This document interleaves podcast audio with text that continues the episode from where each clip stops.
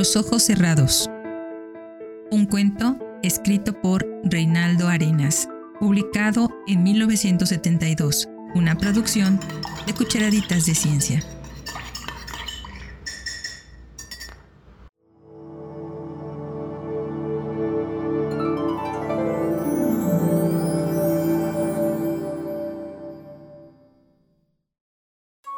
A usted sí se lo voy a decir, porque sé que si se lo cuenta a usted, no se me va a reír en la cara ni me va a regañar. Pero a mi madre no, a mamá no le diré nada, porque de hacerlo, no dejaría de pelearme y de regañarme. Y, aunque es casi seguro que ella tendría la razón, no quiero oír consejo ni advertencia. Por eso, porque sé que usted no me va a decir nada, se lo digo todo. Ya que solamente tengo ocho años, voy todos los días a la escuela y aquí empieza la tragedia, pues debo levantarme bien temprano, cuando el pimeo que me regaló la tía grande, Ángela, solo ha dado dos voces, porque la escuela está bastante lejos.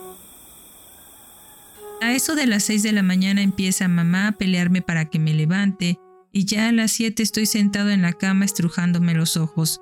Entonces todo lo tengo que hacer corriendo, ponerme la ropa corriendo, llegar corriendo hasta la escuela, y entrar corriendo en la fila, pues ya han tocado el timbre y la maestra está parada en la puerta. Pero ayer fue diferente, ya que la tía grande Ángela debía irse para Oriente y tenía que coger el tren antes de las 7. Y se formó un alboroto en la casa. Todos los vecinos vinieron a despedirla, y mamá se puso tan nerviosa que se le cayó la olla de agua hirviendo en el piso cuando iba a pasar el agua por el colador para hacer el café, y se le quemó un pie. Con aquel escándalo tan insoportable, no me quedó más remedio que despertarme, y ya que estaba despierto, pues me decidí a levantarme. La tía grande, Ángela, después de muchos besos y abrazos, pudo marcharse. Y yo salí enseguida para la escuela, aunque todavía era bastante temprano. Hoy no tengo que ir corriendo, me dije casi sonriente, y eché a andar bastante despacio, por cierto. Y cuando fui a cruzar la calle, me tropecé con un gato que estaba acostado en el contén de la acera. Vaya lugar escogiste para dormir, le dije, y lo toqué con la punta del pie, pero no se movió. Entonces me agaché junto a él y pude comprobar que estaba muerto. El pobre, pensé, Seguramente lo arrolló alguna máquina, y alguien lo tiró en ese rincón para que no lo siguieran aplastando.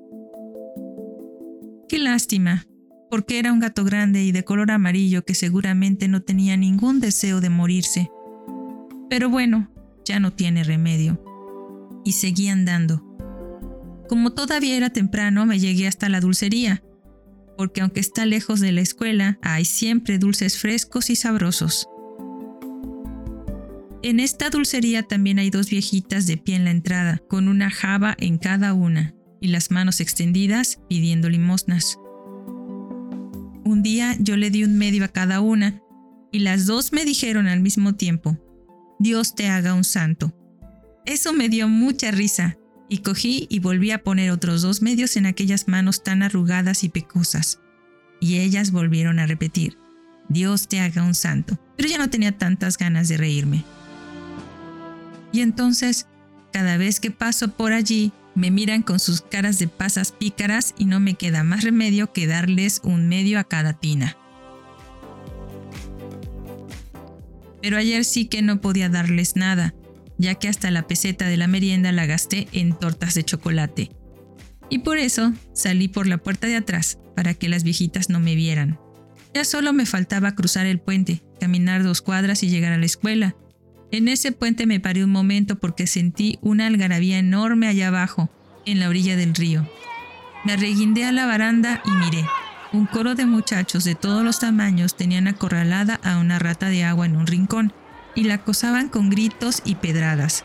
La rata corría de un extremo a otro del rincón, pero no tenía escapatoria y soltaba unos chillidos estrechos y desesperados.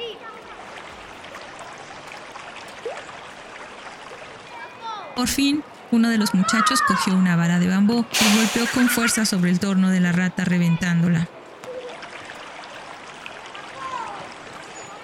Entonces todos los demás corrieron hasta donde estaba el animal y tomándolo, entre saltos y gritos de triunfo, la arrojaron hasta el centro del río.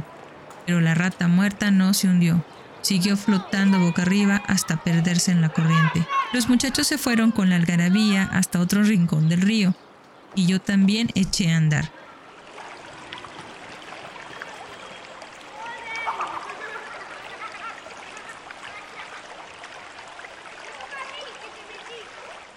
Caramba, me dije, qué fácil es caminar sobre el puente.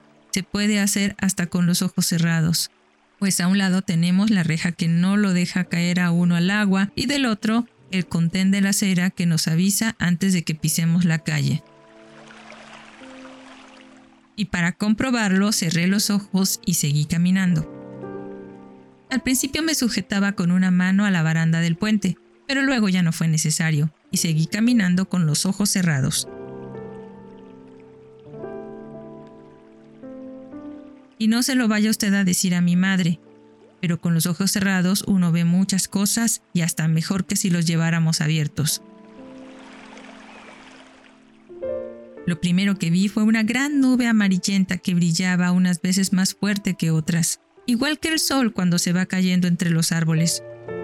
Entonces apreté los párpados bien duros y la nube rojiza se volvió de color azul. Pero no solamente azul, sino verde. Verde y morada. Morada brillante como si fuese un arco iris de esos que salen cuando ha llovido mucho y la tierra está casi ahogada. Y con los ojos cerrados me puse a pensar en las calles y en las cosas, sin dejar de andar y vi a mi tía, grande Ángela, saliendo de la casa. Pero no con el vestido de bolas rojas, que es el que siempre se pone cuando va para Oriente, sino con un vestido largo y blanco. Y de tan alta que es parecía un palo de teléfono envuelto en una sábana, pero se veía bien. Y seguí andando.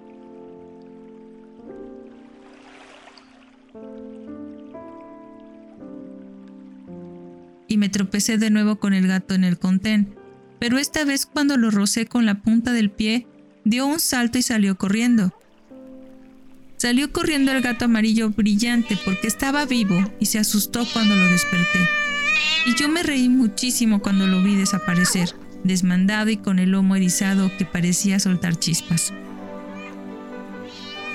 Seguí caminando con los ojos desde luego bien cerrados, y así fue como llegué de nuevo a la dulcería.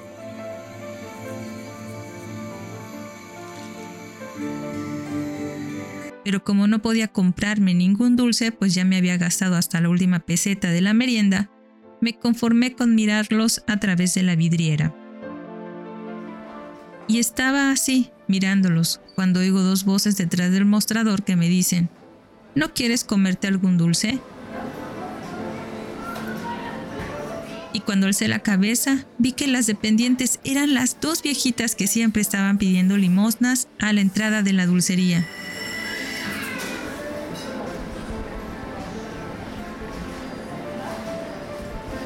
No supe qué decir, pero ellas parece que adivinaron mis deseos y sacaron, sonrientes, una torta grande y casi colorada hecha de chocolate y de almendras, y me la pusieron en las manos.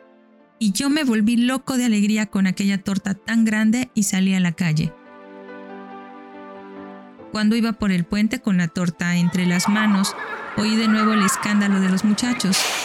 Y, con los ojos cerrados, me asomé por la baranda del puente y los vi allá abajo, nadando apresurados hasta el centro del río para salvar a una rata del agua, pues la pobre parece que estaba enferma y no podía nadar. Los muchachos sacaron la rata temblorosa del agua y la depositaron sobre una piedra del arenal para que se oreara con el sol. Entonces los fui a llamar para que vinieran hasta donde yo estaba y comernos todos juntos la torta de chocolate, pues yo solo no iba a poder comer aquella torta tan grande. Palabra que los iba a llamar, y hasta levanté las manos con la torta y todo encima para que la vieran y no fueran a creer que era mentira lo que les iba a decir, y vinieron corriendo. Pero entonces, punch,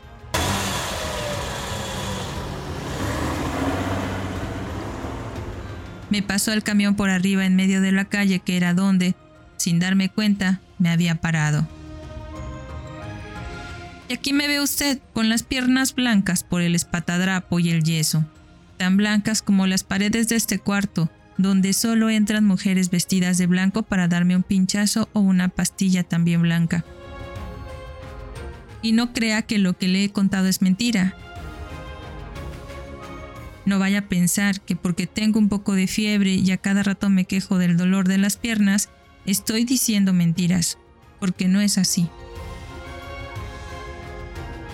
Y si usted quiere comprobar si fuera verdad, vaya al puente, que seguramente debe estar todavía, toda desparramada sobre el asfalto, la torta grande y casi colorada, hecha de chocolate y almendras, que me regalaron sonrientes las dos viejecitas de la dulcería.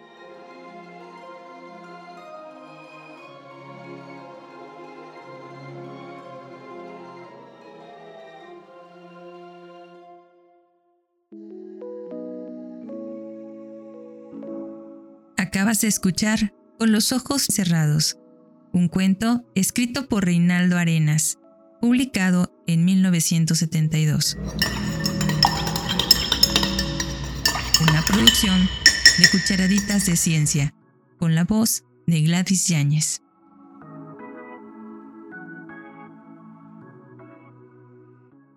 Power off. Let's go.